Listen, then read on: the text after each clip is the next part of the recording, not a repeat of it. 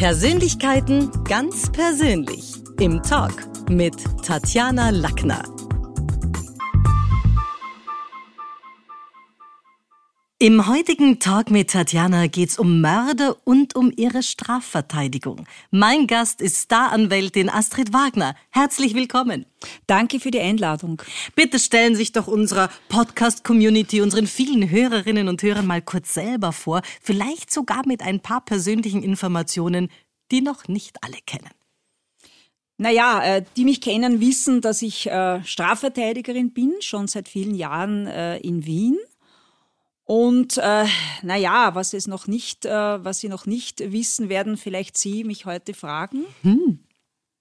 Ja, bestimmt. Denn, Möglich? also zum Beispiel, der, der heutige Tag, das weiß ich ja schon, der 16. August ist für uns beide ein wichtiges Datum. Für mich als großer Elvis-Fan, weil am 16. August 77 Elvis Presley gestorben ist. Für die Astrid Wagner aus anderen Gründen. Was ist der 16. August in Ihrem Leben? Ich glaube, Sie haben hier sehr gut äh, recherchiert. Äh, der 16. August äh, war der Geburtstag von Jack Unterweger. Und die mich kennen, man muss ja auch nur googeln, ja, man wird ja sofort in Verbindung gebracht. Also wenn man meinen Namen eingibt, das ist mir schon aufgefallen. Natürlich gibt es auch viele andere bekannte Fälle, mit denen ich mittlerweile in Verbindung gebracht werde. Aber der Fall Unterweger scheint so untrennbar mit meinem Namen verbunden. Und da gibt's ganz, ganz tolle alte Fotos. Da sieht man die Astrid Wagner jung verliebt, denn sie hatten eine Beziehung mit Jack, dem Serienmörder. Stimmt es?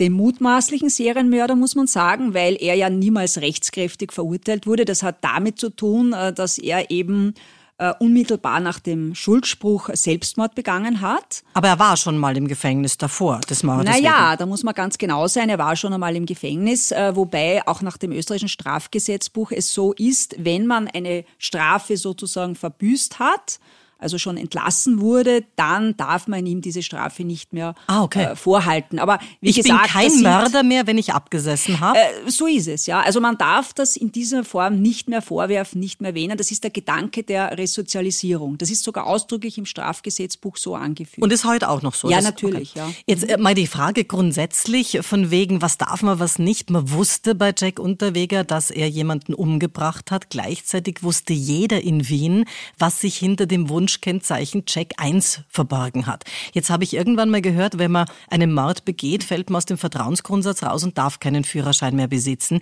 Wieso hat die Polizei da so viele Jahre weggeschaut? Naja, das ist eine berechtigte Frage. Äh, Tatsache ist, äh, dass Jack Unterweger äh, keinen Führerschein hatte. Also es ist nicht so, dass er mit einem Führerschein gefahren ist, sondern er hatte tatsächlich keinen Führerschein und, aber ein äh, Wunschkennzeichen. Er hatte ein Wunschkennzeichen, er war aber nicht auf ihn zugelassen, das Fahrzeug. Ja, es war ja von seiner damaligen Geliebten auch äh, finanziert worden, das Fahrzeug. Und äh, ja, also so, ja, ironisch das jetzt klingen mag, aber er hatte tatsächlich, also in den Akten habe ich das gefunden, so einen Jux-Führerschein. Wirklich? Gehabt, also ja. das heißt, da hat man, da hat die Polizei weggeschaut, ähm, jahrelang. Ähm, offenbar, okay. ja. Aber mal gleich die Frage. Waren Sie abgesehen jetzt von der Liebesbeziehung zum, zu Jack Unterweger, dem mutmaßlichen Serienmörder, oder sind Sie aktuell noch mit anderen Mördern oder Mörderinnen befreundet? Ergibt sich dann auch irgendwie Vielleicht auch nach der Zeit der Resozialisierung. Ergibt sich da immer wieder was? Naja, es ist schon so, dass, wie soll ich sagen, ähm, gerade wenn es wirklich ans Eingemachte geht, also bei diesen Mordprozessen, wo es halt wirklich um schwerwiegendste Vorwürfe geht, äh, da hatte ich doch einige sehr prominente Fälle, beispielsweise der Mann, der seine Eltern mit einem Baseballschläger erschlagen hat, der dann letztlich äh, nur unter Anführungszeichen sieben Jahre bekommen hat wegen Totschlags, weil eben es mir gelungen ist, die Geschworenen davon zu überzeugen, dass er in einer schwerwiegenden psychischen Ausnahmesituation war. Äh, mit dem habe ich heute noch Kontakt. Ja, er ist also mittlerweile entlassen. Ja, weil es ist so, es entwickelt sich dann eine gewisse Beziehung, das klingt jetzt ein bisschen, wie soll ich sagen, das ist wild romantisch, äh, privat gemeint, aber natürlich muss man äh, sich hineinfühlen in diesen Menschen. Ja, also es reicht nicht aus, ja, wenn man den wirklich gut verteidigen will vor Gericht, reicht das ganz einfach nicht aus, die Akten zu lesen, sondern man muss wirklich auch psychologisch in diesen Menschen sich hineinfühlen, hineindenken. Ja, man muss irgendwie verstehen, warum er das gemacht hat, was natürlich nicht heißt, dass es eben gut ge geheißen wird. Ja, von aber aber wie, wie, wie sehr müssen Verteidiger ihre eigenen moralischen Vorstellungen ignorieren und den eigenen moralischen Wertekompass verlassen, um eben den Angeklagten fair verteidigen zu können? Ist es da besser, wenn man weiß, der war's? Ist es besser, wenn man ihm glaubt, er war's nicht? Wie, wie, wie ist denn das für einen selber, fürs Psychohygienische? Hm? Nein, man muss gar nicht moralische Grundsätze über Bord werfen, ganz im Gegenteil, ja. Man muss das Rechtssystem verstehen, ja. Wir leben, wie gesagt, in einem Rechtssystem, wo es eben einen Staatsanwalt gibt, der ohne dies wesentlich mehr Möglichkeiten hat, muss man ganz ehrlich sagen. Der sucht sich die Sachverständigen aus, auch die psychiatrischen und so weiter. Und auf der anderen Seite ist eben dann der Verteidiger. Und dann ist es noch so, dass der Richter im Gegensatz zum angloamerikanischen Raum im kontinentaleuropäischen Recht, insbesondere in Österreich, eine ganz wesentliche Rolle hat. Auch der Richter sucht nach Wahrheit. Das ist der Grundsatz der mhm. amtswegen Wahrheitsfindung. Ja? Und in diesem Gefüge, in diesem System äh, bin ich eben dann Verteidiger und muss meine Rolle äh, so gut spielen, wie es eben möglich ist, weil so funktioniert Strafprozess. Und wenn ich da jetzt sozusagen aus scheinbar moralischen Grundsätzen glauben würde, ich verteidige den jetzt nicht so schlecht, äh, nicht so gut, ja, dann würde ja das Ganze aus dem ja. Gleichgewicht geraten. Ja. Aber für Sie selber, was ist für Sie ganz persönlich besser, wenn man weiß, der hat's gemacht, ich verstehe aber auch, die hat den GP sagt, warum? Oder ist es besser, wenn man ihm glaubt, er hat's nicht gemacht mhm. und ist aber dann vielleicht enttäuscht, wenn es anders rauskommt? Ja, also ich sage jedem meiner Klienten, mir müssen sie die Wahrheit sagen. Ja, weil letztlich, ja, in den allermeisten Fällen, ja, also 99,99 Prozent kommt es ja dann doch äh, heraus, ja. Äh, ich kann mich an einen einzigen Fall erinnern, äh, als ich diesen Menschen das erste Mal gesehen habe. Ich weiß noch, das war Corona-Zeit, das heißt, er hatte einen, einen Mundschutz, man hat nur die Augen gesehen, hat sehr schöne Augen gehabt und er war ganz verweint Mhm. Und er hat also beteuert seine Unschuld. Ja. Es war ein ziemlich grauenhafter Mordfall. Frau? Äh, nein, ein, also ein, ein, Mann, er hat einen, einen jungen Burschen äh, ertränkt. Ja. Äh, es war ein Raubmord sozusagen. Es wurde ihm Raubmord vorgeworfen und er hat also geschworen, dass er eben unschuldig ist und hat dann eine Geschichte erzählt, ja, äh, von wegen, dass es eben ja, in Wirklichkeit ein, ein, ein Raubüberfall von äh, einer ausländischen Gruppe gewesen sei und er war zufällig dabei und er hat die Flucht ergriffen und so weiter, ja. Er ist letztlich damit nicht durchgekommen, ja. Haben Sie ihm geglaubt ursprünglich? Und, äh, naja, äh, schauen Sie, ich war nicht dabei, aber natürlich äh, sind mir hier gewisse Zweifel gekommen, weil es dann ganz einfach aus dem Akt heraus Unstimmigkeiten gegeben hat, ja. Aber was ich damit sagen will, ja, was, was ich interessant beobachten habe können bei mir, ja, das ist aber auch das Wichtige, dass dieses Spiel äh, Nähe Distanz ein bisschen, ja. Ich war besonders gut bei diesem Prozess. Also das haben auch andere bestätigt. Ja, ich war beim Plädoyer irrsinnig gut. Ich habe wirklich ganz ausgefeilte Beweisanträge hier gestellt und es ist wirklich sehr knapp dann ausgegangen. Ja, mhm. es haben dann doch zwei Geschworene dann mir geglaubt oder, oder der Verteidigung. Ja. Und äh, das war mir ein bisschen eine Lehre, weil äh, wie der gesagt, eine frei. gewisse, äh, nein, er ist dann trotzdem, also die Mehrheit der Geschworenen hat dann doch für Schuld okay. gestimmt, ja. Aber was ich damit äh, sagen will, es kommt gar nicht so sehr darauf an, was man dann selber glaubt oder ganz im Gegenteil. Es ist dann so, dass bei Fällen, auch das hat schon gegeben, wo ich sozusagen besonders äh, gut sein wollte oder, oder mir das besonders wichtig war, ja, dass ich den jetzt ganz gut verteidige, weil er eben mir Leid mhm. getan hat oder weil er vielleicht doch, äh, dann verliert man ein bisschen die, kann es wirklich sein, dass man ein bisschen die Distanz verliert, ja. ja. Und dann ist man vielleicht gar nicht so gut, ja, weil, wie gesagt, dann, dann sieht man halt vielleicht einmal vor lauter äh, Bäumen den Wald nicht. Ja? Also da sind wir ja beim Thema Wahrheit versus Gerechtigkeit versus Rechtsprechung. Gewinnt der, der die bessere Show liefert? Denn weder als Strafverteidigerin noch als Richter war man schließlich am Tatort eines Verbrechens dabei.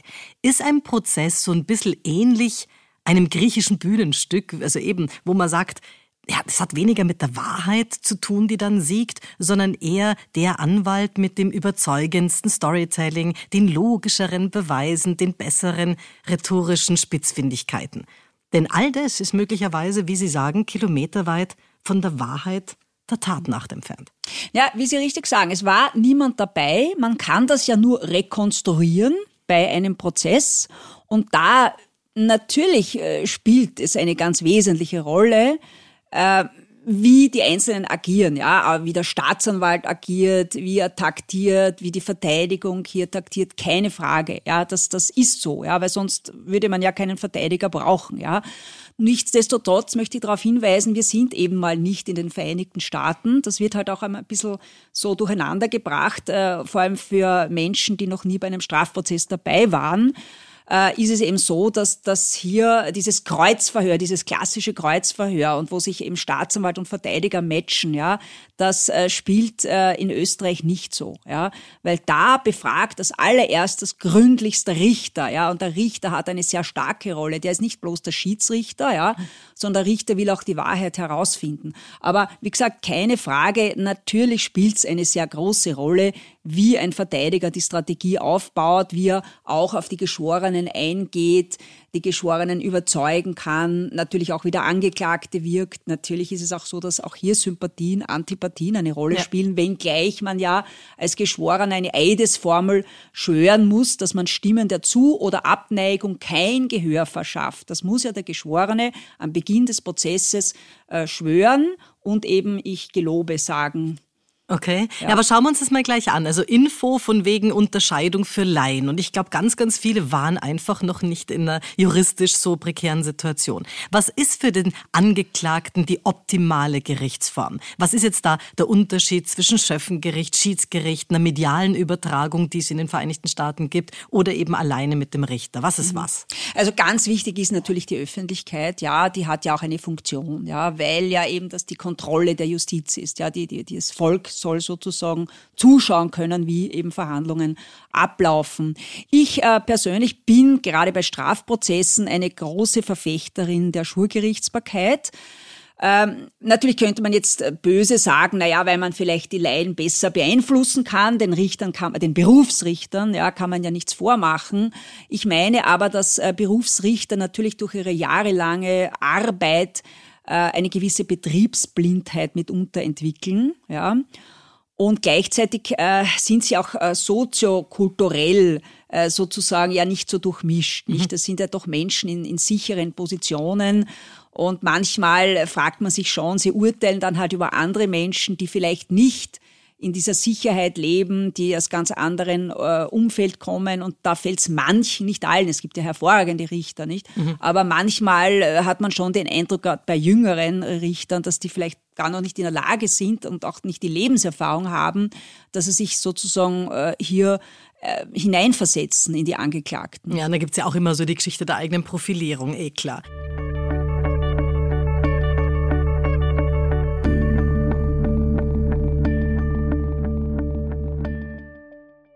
Leben Strafverteidiger auf legale Weise ihre eigenen dunklen Seiten aus?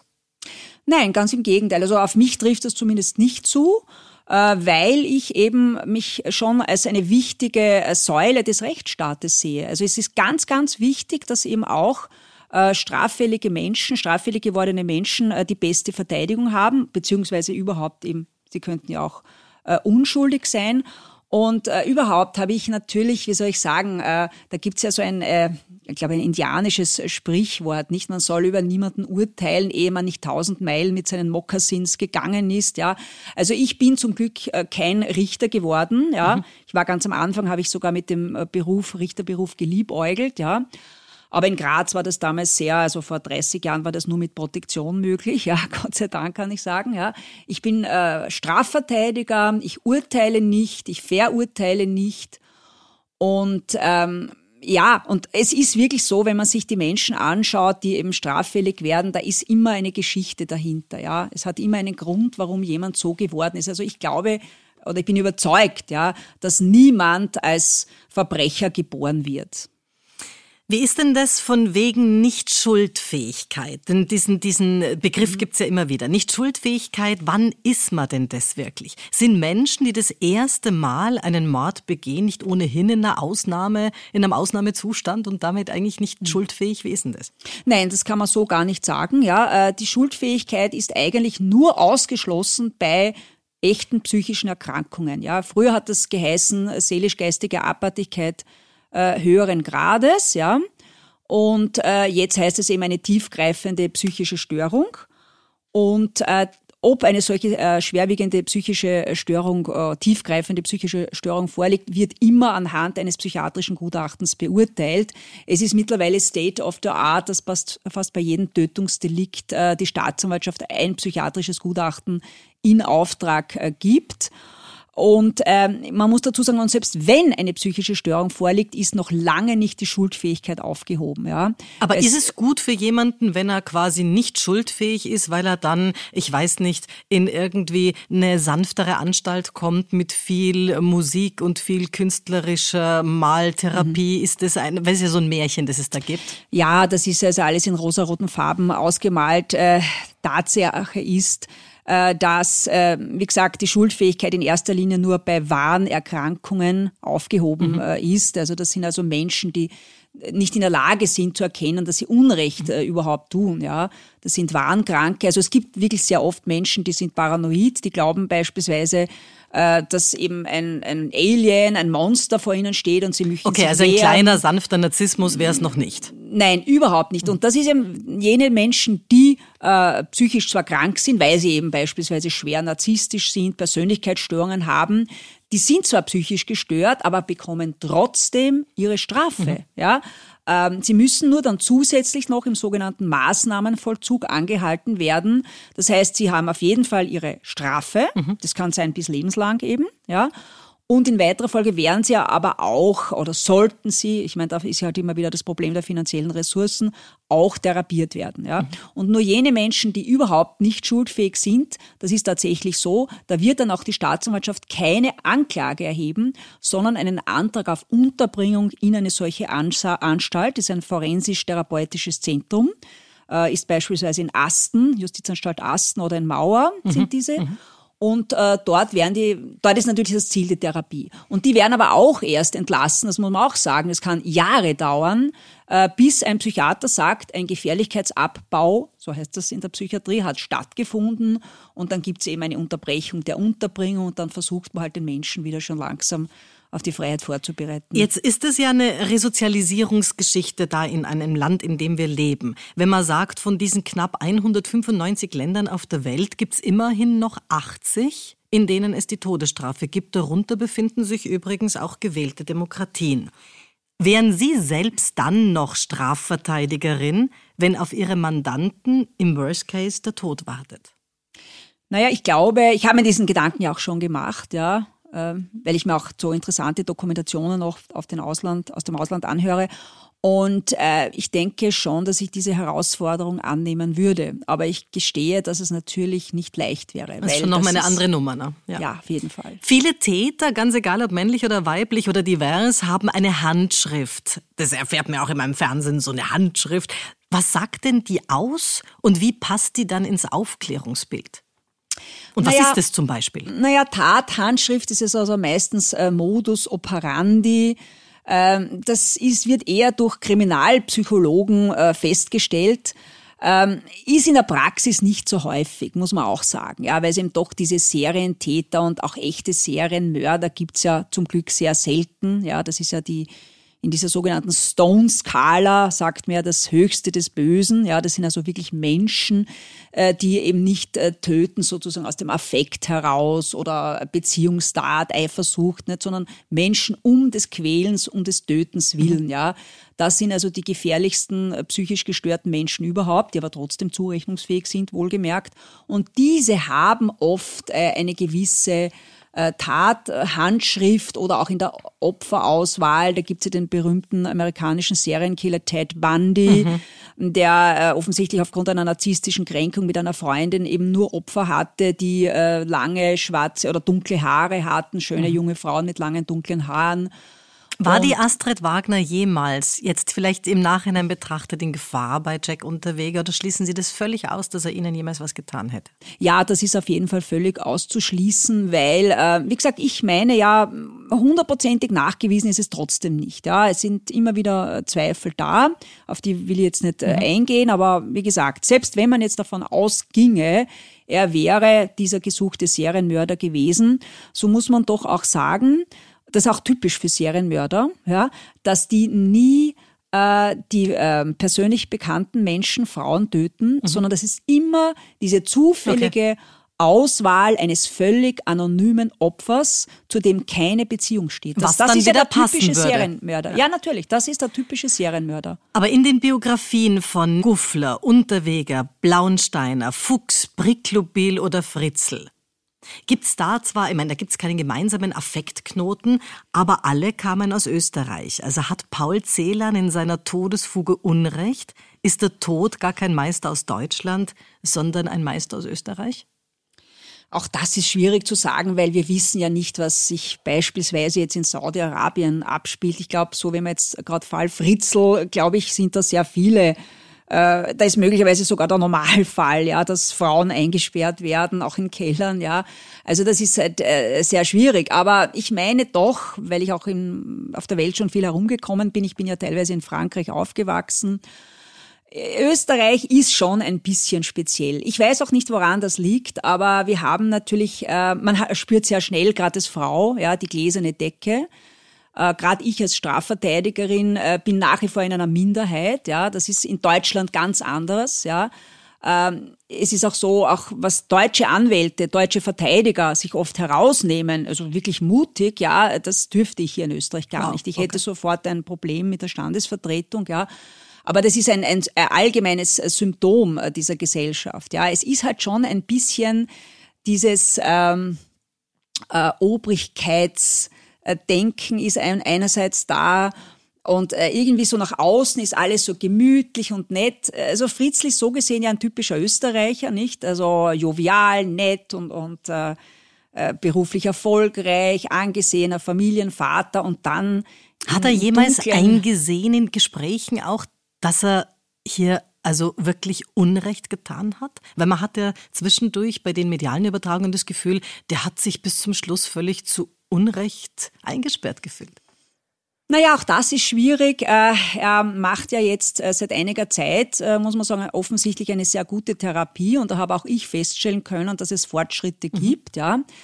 Aber es ist schwer zu beurteilen, weil ich glaube halt, in diesem fortgeschrittenen Lebensalter ist es sehr schwer emotional zu verstehen, ja. Er sagt zwar schon, ja, das war nicht richtig, was ich gemacht habe, das habe ich damals völlig falsch gesehen, er hat das äh, verdrängt gehabt, jetzt zieht er das halt irgendwie, also er sieht das doch ein, aber ich glaube, dass er es halt emotional nicht wirklich verstehen kann und man muss ja auch bedenken, es kann nicht dieser Mensch, der jetzt bald 90 ist, ja, plötzlich äh, sozusagen sagen, ich bin ein schwerer mhm. Verbrecher. Warum ist eigentlich die Frau Fritzl nie eingesperrt worden? Weil über gewisse Machenschaften im eigenen Haus hat sie ja auch Bescheid gewusst und das ist jetzt durchaus aus der Sicht einer Mutter nicht ganz auch das ist schwer zu beurteilen. Also er hat immer wieder versichert, dass niemand was gewusst hat. Also er war der Einzige von allen. Ja. Aber ich halte es auch für denkbar, weil ich glaube, dass ähm, das gibt's ja nicht. Was ich nicht sehen will, das sehe ich nicht. Das sieht man ja auch bei Beziehungen, wenn zum Beispiel einer ganz offensichtlich fremd mhm. geht mhm. und die Ehefrau schaut weg, schaut einfach weg und möglicherweise hat hier eine ganz massive Verdrängung, ein nicht wahrhaben wollen stattgefunden. Ich frage mich eher, warum aber nicht sehen schützt vor Strafe nicht, oder? Äh, naja, durchaus. Ja, weil wenn sie das nicht, wenn man sie nicht nachweisen kann, dass sie äh, sozusagen hier Mitwisserin war, weil wenn sie natürlich Mitwisserin war, dann wäre sie natürlich verpflichtet gewesen, ja. Ja, aber haben das die Opfer bestätigt, dass sie nichts wusste? Es ist nichts herausgekommen in diese Richtung. Also die Opfer konnten es ja auch gar nicht wissen, was sich mhm. da oben abgespielt hat. Nicht? Mhm. Aber was man sich so, schon fragen kann, ist natürlich, äh, dass die Polizei damals gar nichts unternommen hat, weil da sind ja reihenweise Kinder aufgetaucht vor der Haustür. Die Mutter ist angeblich bei einer Sekte, aber es ist eigentlich nie ermittelt worden. Mhm. mhm.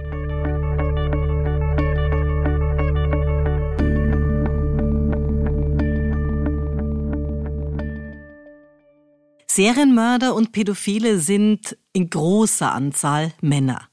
Was sollten wir präventiv tun, um Frauen und Kinder besser zu schützen?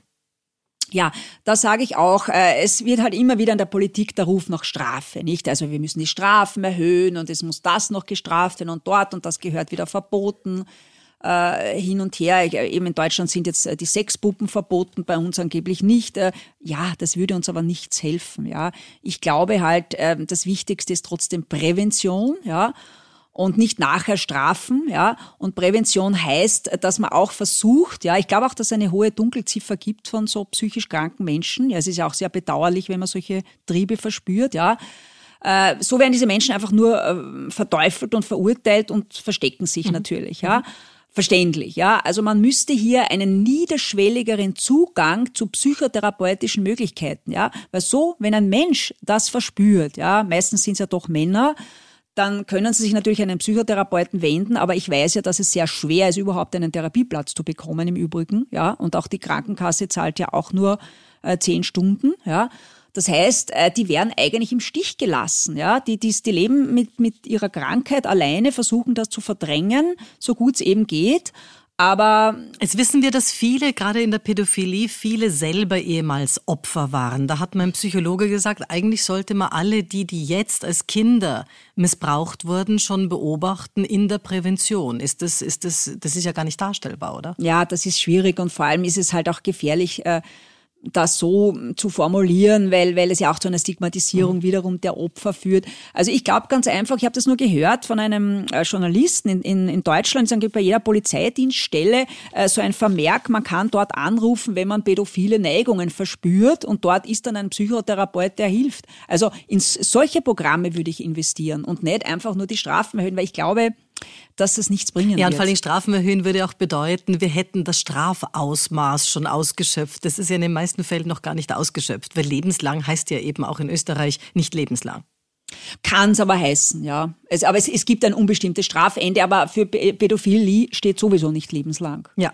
Pädophilie. Bleiben wir da bei dem Thema. Österreich ist laut Dr. Vlasak, also hat da ganz klar ein Problem. Da sei Teichtmeister, also der letzte prominente Fall, hier gar kein Einzelfall. In Deutschland, wie Sie sagen, gibt es bereits drei wichtige Gesetze, die umgesetzt sind. Erstens das Verbot von Kindersexpuppen, zweitens das Verbot des pädophilen Handbuchs und drittens ein lebenslanger Eintrag im Führungszeugnis bei Kindesmissbrauch. Warum fehlt es in Österreich? Weil wir haben ja dann schon die Sache, wenn jemand das irgendwie ja, weggedrückt hat, erledigt hat, abgesessen ist, kann er bei irgendeinem Feriencamp oder im Kindergarten mhm. unbescholten wieder arbeiten, was ja weder für den noch für die anderen jetzt die Idee ist. Ja, also wie gesagt, es gibt natürlich auch bei uns äh, ein Führungsregister und äh, je höher die Strafdrohung ist, desto länger dauert das, also bis das äh, amtlich aus dem Tilgung, also nach dem Tilgungsgesetz gelöscht wird aus dem Führungszeugnis, ja. Ähm, auch da bin ich vorsichtig, ja, dass man jemanden lebenslang stigmatisiert mit dem Führungszeugnis, äh, das äh, ist eigentlich abzulehnen. Ich meine, das müsste man äh, eher situativ äh, machen. Also was ganz klar ist, wenn jemand diese gefährliche Neigung in sich verspürt, wo ja wirklich Kinderseelen äh, schwer traumatisiert werden, dann darf dieser Mensch natürlich nicht mehr in die Lage kommen, mit Kindern zu arbeiten. Also das ist keine Frage. Ja, also das müsste man ausschließen. Ja, man müsste also das so in dem Führungszeugnis äh, vermerken, dass das eben wirklich nur für diese hm, Berufe ähm, eben. Aber er darf ist. Kinder bekommen und Kinder in die Welt setzen. Ja, natürlich. Das, das ist ein Menschenrecht. Das, das wird man äh, natürlich, das, das ist nicht in Einklang zu bringen mit der Europäischen Menschenrechtskonvention. Ja. Wie ist denn das? Die Verurteilungsrate ist ja in solchen Fällen, sagen viele, da meistens lächerlich. Die meisten Verurteilungen werden auf Bewährung ausgesprochen und dabei haben wir doch gelernt, dass Pädophilie nicht heilbar sein soll. Soll es da nicht längere Gefängnisstrafen geben? Wir reden da zum Teil von oft nur ein bis zwei Jahren. Wie ist denn das? Was, was tun wir da?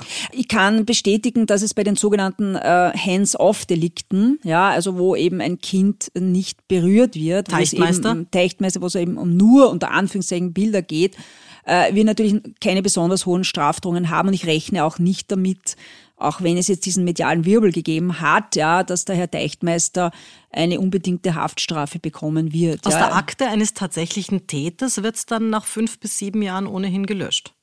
Ähm, ja, natürlich. Also es gibt, wie gesagt, das Tilgungsgesetz. Ich weiß es jetzt nicht auswendig, mhm. wie viele Jahre das ist, aber gut, der Herr Deichtmeister muss man jetzt ganz offen sagen, der braucht den Vermerk nicht mhm. mehr. Der ist jetzt sozusagen, wird nicht mehr in ein Kindercamp äh, hier äh, unterkommen.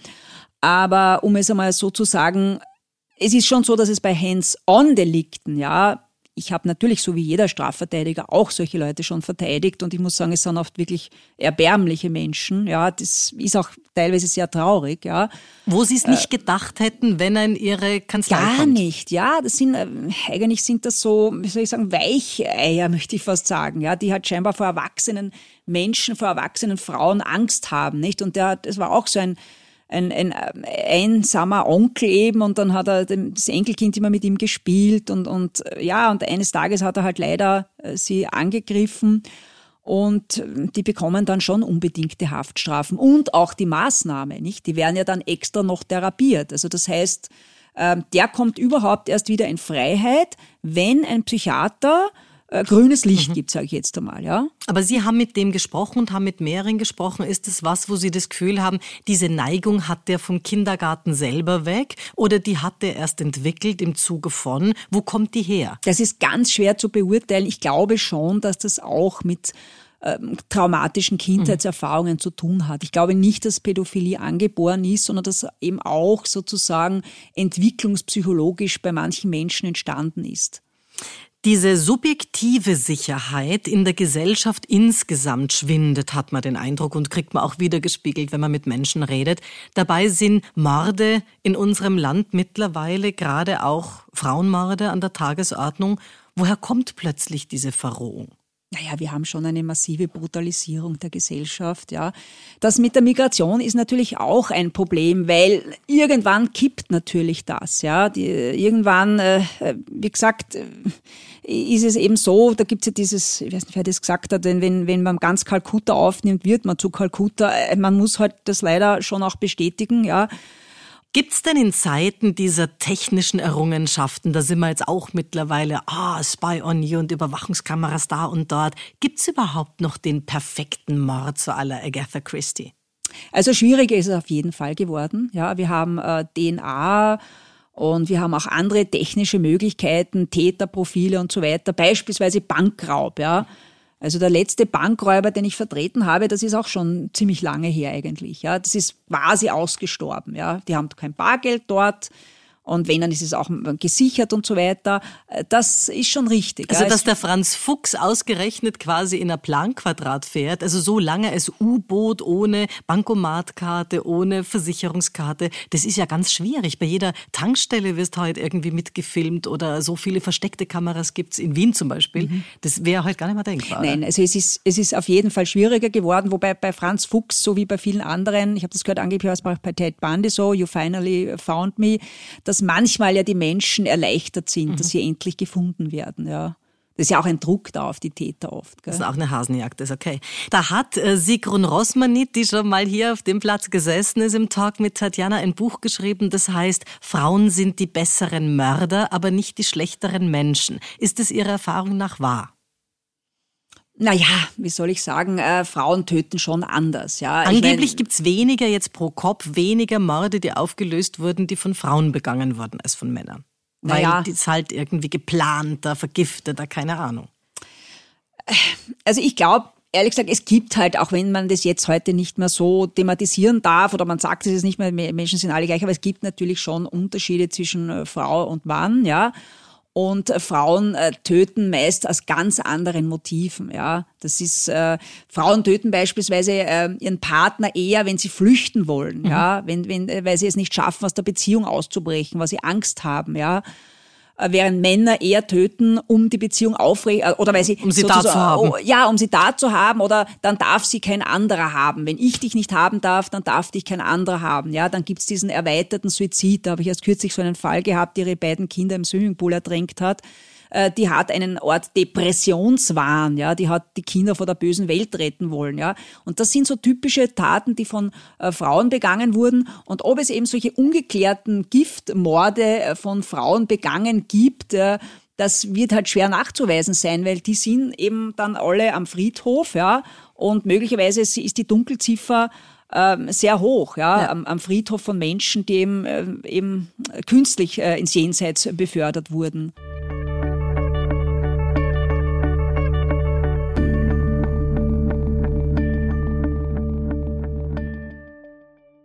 Jetzt mal die Frage überhaupt, mal ganz drüber auf der Metaebene. Wozu werden Menschen überhaupt eingesperrt? Gibt es da eine Statistik, dass es dann weniger Delikte gibt oder geht es da eher um den Schutz der Gesellschaft im Sinne von weggesperrt? Naja, die Strafe hat ja mehrere Funktionen. Das ist einerseits die sogenannte Spezialprävention. Das heißt, der Einzelne soll abgehalten werden, weitere strafbare Handlungen zu begehen. Ja, sozusagen, er soll lernen daraus. Dann gibt's die Generalprävention, das heißt, äh, die Allgemeinheit muss ja auch sehen, naja, wenn ich das mache, dann werde ich ja eingesperrt. Also das ist auch diese erzieherische Wirkung.